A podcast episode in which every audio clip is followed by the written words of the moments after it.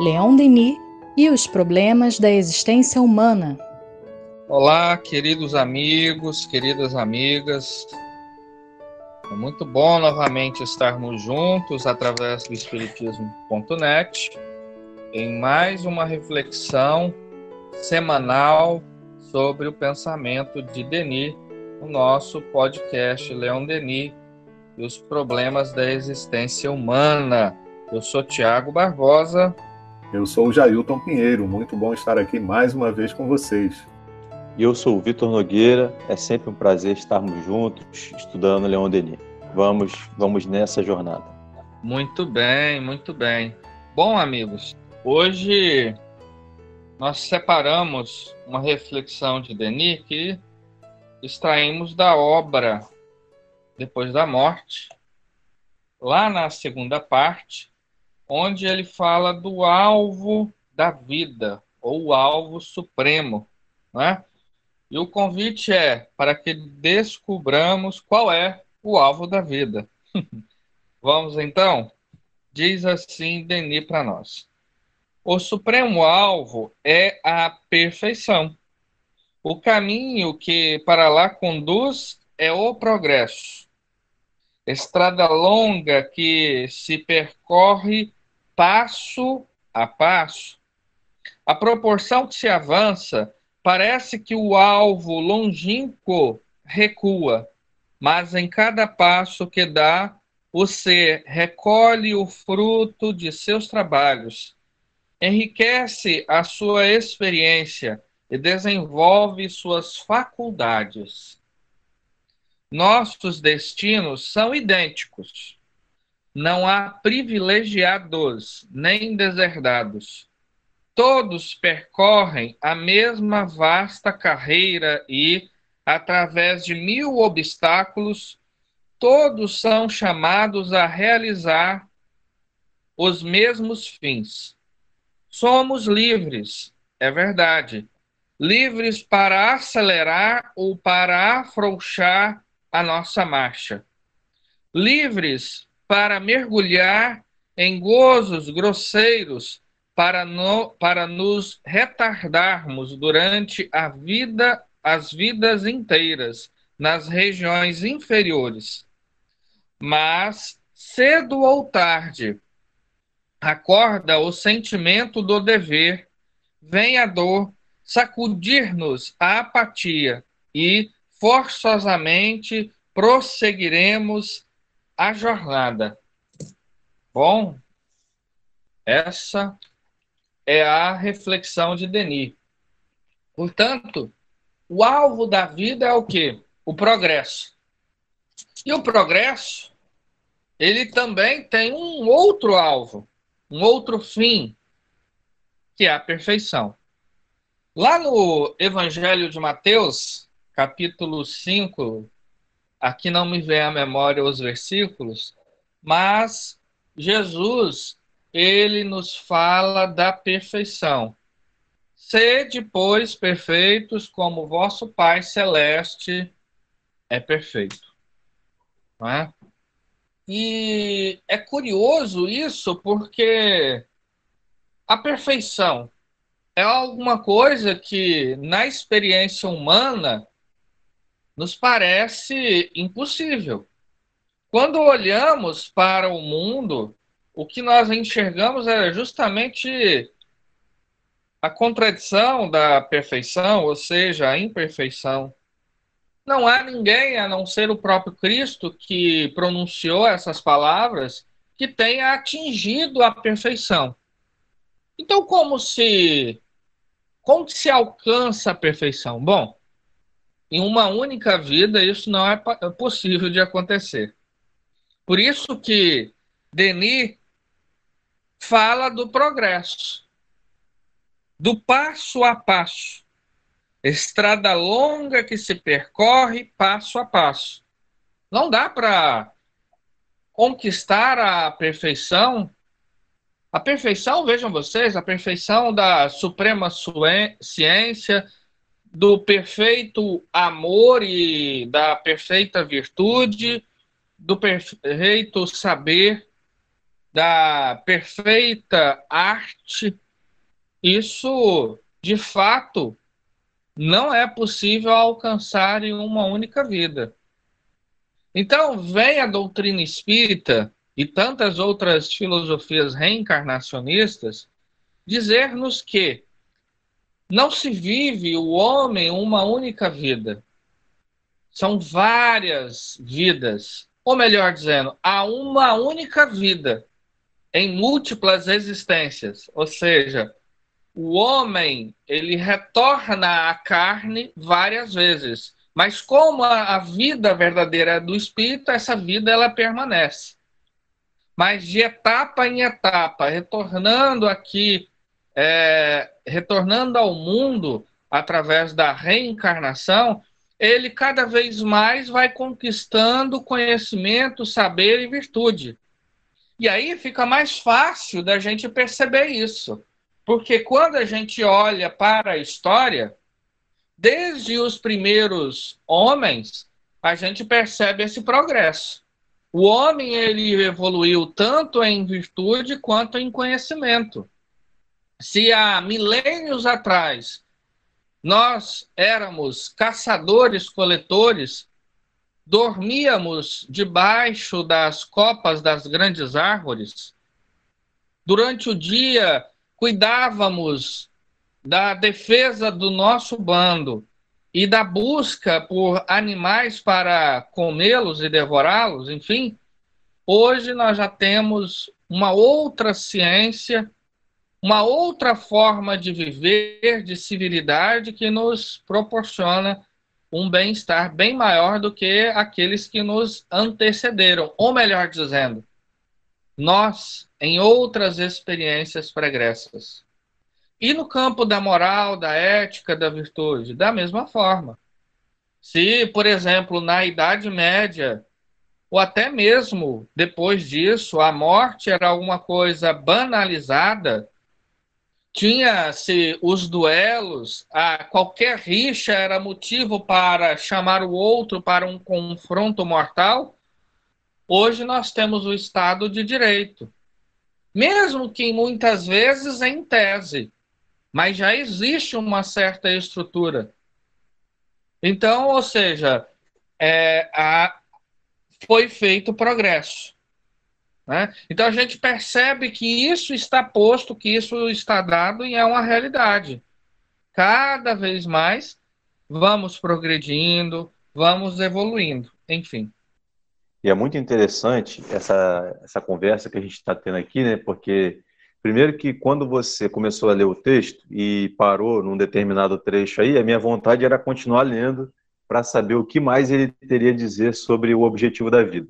Mas como a gente precisa se ater a um trecho, eu gostaria de destacar aqui é, que o, o, progresso ele se dá por etapas vencidas, né? É, ele é um caminho que não é um caminho reto, é, no sentido de ser assim, vou sair de um ponto e vou chegar no outro, mas sim é, ele se apresenta para nós como múltiplas possibilidades, múltiplos percursos, e cada um vai ter a sua própria trajetória para alcançar esse objetivo supremo que Leon Denis está dizendo aqui. Então, é, como nós somos individualidades, como nós temos a nossa própria é, personalidade, nossas características, nós vamos utilizar essa diversidade que Deus nos, é, nos concedeu para fazer as nossas escolhas e pensar que esse caminho, que essa jornada, ela por maior que ela seja, ela vai iniciar a partir do primeiro passo. Então, talvez seja interessante a gente refletir sobre é, de que maneira eu posso dar o meu primeiro passo nessa guinada que eu desejo realizar. É, se a gente está aqui estudando doutrina espírita, se a gente está buscando algo para preencher né, essa, essa busca que é entender o objetivo da nossa existência, isso significa já que algo nós temos em comum, que é a insatisfação por aquilo que nós somos hoje. Se estamos insatisfeitos, desejamos, obviamente, atingir um grau de existência onde a gente possa obter é, uma satisfação, uma consciência é, mais tranquila, é, um estado de consciência que é, nos dê mais paz, mais tranquilidade e que se aproxime cada vez mais desse alvo. Mas esse estado de, de insatisfação, ele não basta por si só. Ele tem que ser a nossa mola propulsora para que a gente possa tomar as nossas decisões, para que a gente possa sair do, da nossa chamada zona de conforto, ou seja, aquele estado lá de inércia moral, de preguiça, de comodismo, de uma série de posturas que a gente vem repetindo ao longo das nossas existências, que talvez possam nos dar um, algum tipo de prazer imediato, mas que nos levam, invariavelmente, a um estado de infelicidade, porque nós não estamos, talvez, buscando esse caminho.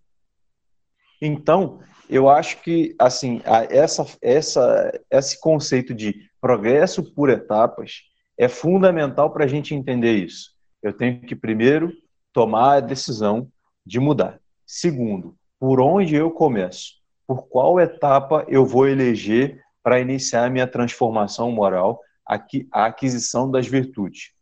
Se as virtudes são múltiplas, e se o amor é a síntese de todas as virtudes, eu preciso, é, se eu ainda não amo da mesma forma como Jesus amou a humanidade, eu preciso começar a fazer pequenos movimentos, pequenos é, é, é, direcionamentos, pequenas atitudes que vão trazendo para nós um ciclo, um loop de novas atitudes, de novos pensamentos. Eu não estou mais satisfeito com a vida que eu levo. Então, eu preciso refletir de que maneira eu posso fazer para sair desse ciclo de infelicidade.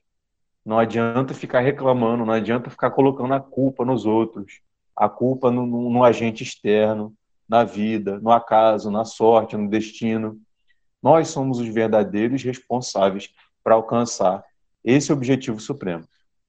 E essa questão do objetivo supremo, né? dessa perfeição que a gente vai alcançar, e com essa imagem da estrada, me veio muita coisa aqui à mente, né? Porque a gente, como o Vitor estava falando agora no final, né, costuma muito reclamar, né? É, parece que ainda é uma coisa nesse estado em que a gente se encontra atualmente, é, no nosso, na nossa faixa de progresso espiritual, é, que a gente costuma repetir, né? É muita reclamação. E, em última instância, a gente costuma reclamar da vida, né? Nossa, como é que pode uma vida dessa, cheia de tribulações, cheia de dificuldades? Mas, meu amigo, essa vida é exatamente, cheia dessas tribulações, é exatamente como o Denis fala aí, esses obstáculos que Deus coloca mas não é porque ele quer ver a gente sofrer, é porque ele sabe que são esses os elementos que vão nos capacitar melhor para poder atingir o alvo, que é a perfeição. Né? Então, é uma questão de ponto de vista. É, a gente tem que aprender a enxergar essa estrada da, da nossa vida como algo que é de extremo amor que foi colocado nos nossos caminhos, né? Então, a gente, é, para chegar à perfeição, a gente tem que trilhar essa estrada. Não adianta a gente reclamar que a estrada não é aquilo que a gente espera. Porque se não for, se a estrada não for daquele jeito que Deus colocou para cada um de nós, a gente não vai estar capacitado a chegar ao final. Né? Agora, tem uma coisa também que é de extremo amor, né? E que atende àquela lei de solidariedade que a gente costuma a, ouvir, tanto em Leon Denis, como também nas obras de Kardec, através dos espíritos benfeitores, que é o apoio que a gente tem pra, nessa, nessa caminhada. Por mais que o movimento é, tenha que ser nosso, por mais que é, o caminho seja individual para cada um, né? ou seja, cada um tem que se esforçar para se colocar em movimento e seguir a jornada, sempre temos um apoio de alguém que já passou por aquela mesma situação e vem dizer, né? Vamos, continua, né? nos estimula, né? persevera. Eu também já tive nessa situação mas eu, eu consegui vencer. E às vezes nos dá até uma dica, né?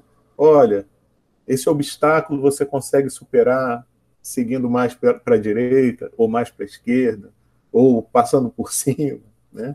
Então a gente sempre tem apoio, sempre tem ajuda. E outra coisa que me veio à mente enquanto eu pensava nessa, nessa estrada, né? É o quanto que a gente também tem que usar da nossa inteligência, né?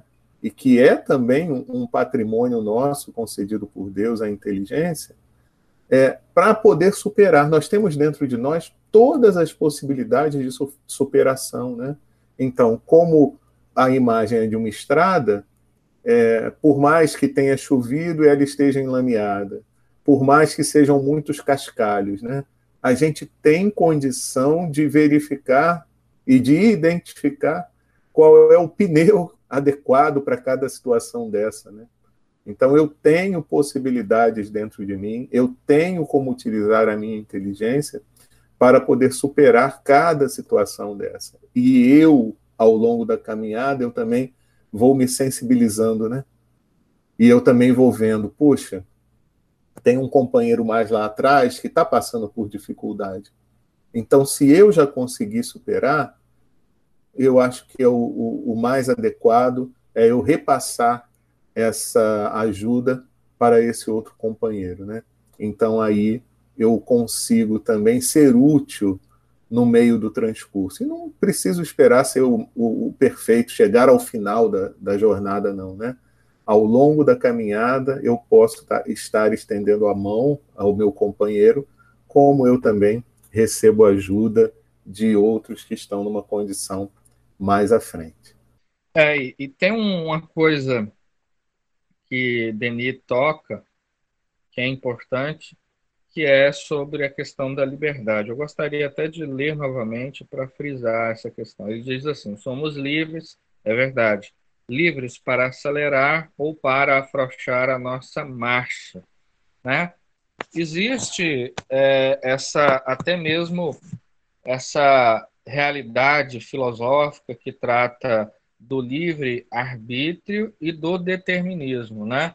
E afinal de contas, o que de fato existe dentro dessa perspectiva espiritualista de progresso? Na verdade, existem as duas, né? E essa frase de Denis dá conta de ambas, né? Ou seja, nós somos livres dentro do determinismo do progresso, nós podemos retardar, nós podemos acelerar, nós podemos ir é, de maneira mais apressada, mais adiantada, ou até mesmo estacionar, né? paralisar o nosso progresso.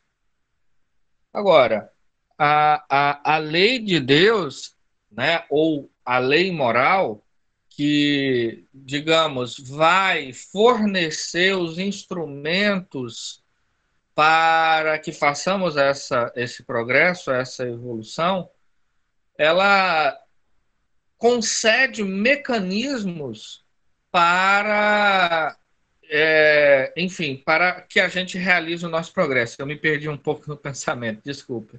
Mas o fato é o seguinte, que quanto mais nós nos esforçamos em direção a esse alvo, que é a perfeição, mais felicidade nós encontramos.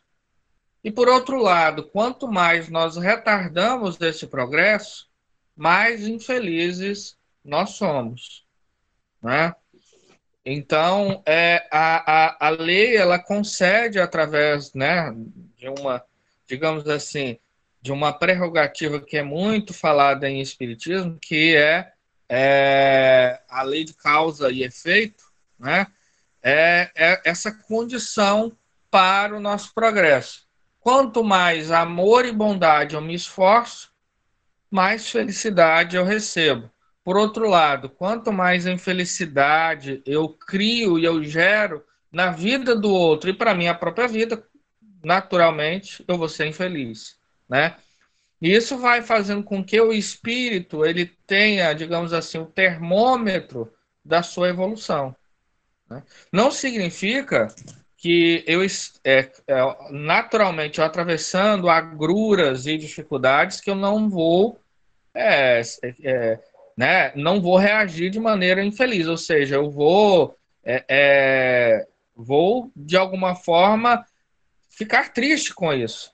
Mas se minha reação, né, for a for uma reação de vontade de superação desses desafios, minha consciência ela vai apontar que esse é o caminho e de certa forma eu já vou conseguir aurir uma certa felicidade, né? Então, é, a lei ela é muito sábia nesse sentido. Muito embora as grandes dificuldades da vida, né, tanto da vida moral, né, quanto da vida é, material, a gente superando, a gente se esforçando é, no sentido do progresso, no sentido da felicidade comum, né? ou seja, não só da nossa própria felicidade, que seria um egoísmo, mas da felicidade de todos. Porque às vezes a gente confunde esse conceito de felicidade com um mero bem-estar material. Né? Na verdade, quanto mais a gente é, se esforça no sentido de auxiliar ao próximo, de gerar felicidade no meio onde eu estou, mais felicidade eu vou ter, mais satisfação eu vou ter. Né? Quantas vezes, em determinada situação, a gente é colocado é, em, uma, em um contexto onde é, a gente tem que tomar a decisão de nos preservar simplesmente ou um, um, contexto de maior altruísmo, que é de ajudar o próximo. E quando a gente ajuda, quando a gente se esforça nesse sentido, vem aquele bem-estar da nossa consciência, a gente se sente tão bem, né? Enfim, então é, o, o progresso não é simples, não é fácil, mas é alguma coisa que, se a gente se empenha, se a gente se esforça, é, com certeza a gente conquista mais felicidade. E com isso, a gente conquista também é, um maior número de irmãos nessa jornada que é, sem dúvida nenhuma, imensa, né? A gente não sabe quando chegará, quando chegaremos ao fim, né? E como é esse fim? A gente só sabe que há almas que alcançam, e o exemplo maior disso é o próprio Cristo. Eu estava lembrando aqui daquela questão de O Livro dos Espíritos, quando Kardec pergunta de onde provém a origem do desgosto da vida que muitas pessoas sentem. E em muitos casos, essas pessoas não têm, teoricamente, do que reclamar, porque elas têm tudo. Né? Ele pergunta algo em torno dessa ideia para os espíritos. Né? Se alguém tiver com o livro dos espíritos aí, depois pode pesquisar lá no item que fala sobre o desgosto da vida, suicídio. E a resposta dos espíritos é que frequentemente é, eles, eles sentem isso pela falta de fé, pela ociosidade e pela saciedade. E é interessantíssima essa resposta, porque é, porque geralmente, é, às vezes, é aquela pessoa que a gente vê lá, ah, nossa, a pessoa tem tudo, ela está no, no, topo lá da sociedade e tal, mas se ela não tem uma fé na providência divina, né, no, no contexto no qual nós estamos inseridos, onde nós temos um, a consciência de um Deus que é Pai, que é provedor, que é que, que nos criou, que cuida de cada aspecto da criação, se ela tem mais do que o necessário para viver e até muito do supérfluo, e a gente, com o estudo do espiritismo, a gente vai observando que as coisas materiais elas nos dão prazer, mas elas não nos satisfazem né, por um bom tempo. Chega um momento que a gente enjoa, chega um momento que a gente se sente entediado, e aquilo não significa mais nada para a gente. E a ociosidade. né? as pessoas que passam o dia todo e não se movimentam no clima do trabalho, não empregam os seus recursos, sua inteligência, suas capacidades para produzir sua criatividade, para produzir em favor da sociedade. Né? Então, assim, são elementos que a gente precisa refletir se a gente quer pensar no objetivo da nossa vida. Tenho pensado na ideia de Deus, tenho buscado espiritualizar-me, independente da minha crença, independente da minha religião e da minha filosofia que eu estou seguindo. Tenho buscado fazer das minhas horas vazias algo que seja útil, que dê significado para a vida, para a minha vida e para aqueles que estão ao meu redor tenho olhado para aquilo que eu recebo da vida em termos materiais e tenho observado aquilo que é supérfluo, aquilo que é necessário, aquilo que gasta minha energia de maneira improdutiva e aquilo que eu posso mobilizar em favor daqueles que têm menos que eu. Porque, embora a nossa condição social talvez não seja a das classes mais abastadas, nós aqui que estamos conversando temos sempre algo para oferecer para o próximo. E muito interessante essa questão desse conceito da liberdade, né? Porque quantas vezes que nós utilizamos esse livre-arbítrio contra nós mesmos. Então, contar aqui dois casos muito interessantes, né? Onde uma amiga minha, é, que ela conta que ela tinha uma paixão muito grande pelo pai, que o pai era muito amoroso, mas tinha um senso de justiça muito grande, e, e ela se dizia sempre um espírito muito rebelde, né? Até hoje ela fala nisso. E disse que o pai sempre a ajudou nessa questão de uma certa disciplina que ele impunha. Então ela disse que uma vez, por uma questão de puro desleixo mesmo dela com os estudos, imagina isso, há mais de, de 60 anos atrás, né? em outra época. Ela teve uma matéria lá que ela não realmente não quis estudar, porque ela não gostava e tal, e que o pai sempre alertava: olha, vai se dar mal na prova, vai ter problema, mas ela não estava nem aí. E aí não deu outra coisa. Final de ano, para resumir a história, ficou na chamada recuperação ia ter que fazer uma prova final, e eu não, não, sei direito como é que era o esquema daquela época na escola, né? Eu sei que o que, que aconteceu? Todo final de ano, eles iam para casa de praia. E ela ficou pensando, bom, aí depois que, que passar isso tudo, as férias, aí no ano que vem é que eu vou fazer uma segunda época, sei lá como é que era o nome. E, enfim, vai estar tá, vai tá tudo bem, por enquanto vai estar tá bem. E eles foram para casa de praia. Chegou lá, o pai falou: Olha, de, nesse final de ano, para você, minha filha, vai ser diferente do que vai ser para os outros. Você não vai poder ir à praia, você aí relacionou tudo que ela não ia poder fazer, por quê? Porque ela ali ela ia só estar estudando.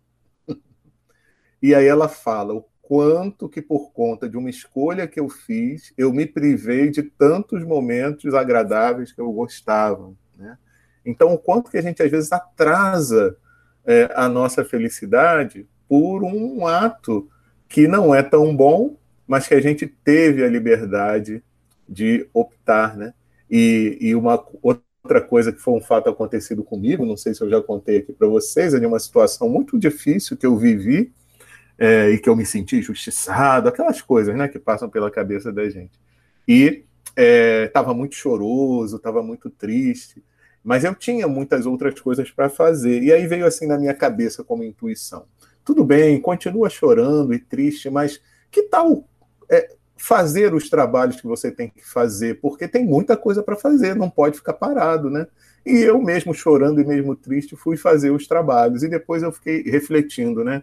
Nossa, se eu ficasse só parado chorando e curtindo aquela tristeza, aquela desilusão, depois eu ia ter muito mais motivos de sofrimento, porque ia acumular tanto trabalho que eu ia ficar soberbado e eu ia ficar muito aborrecido depois. Né?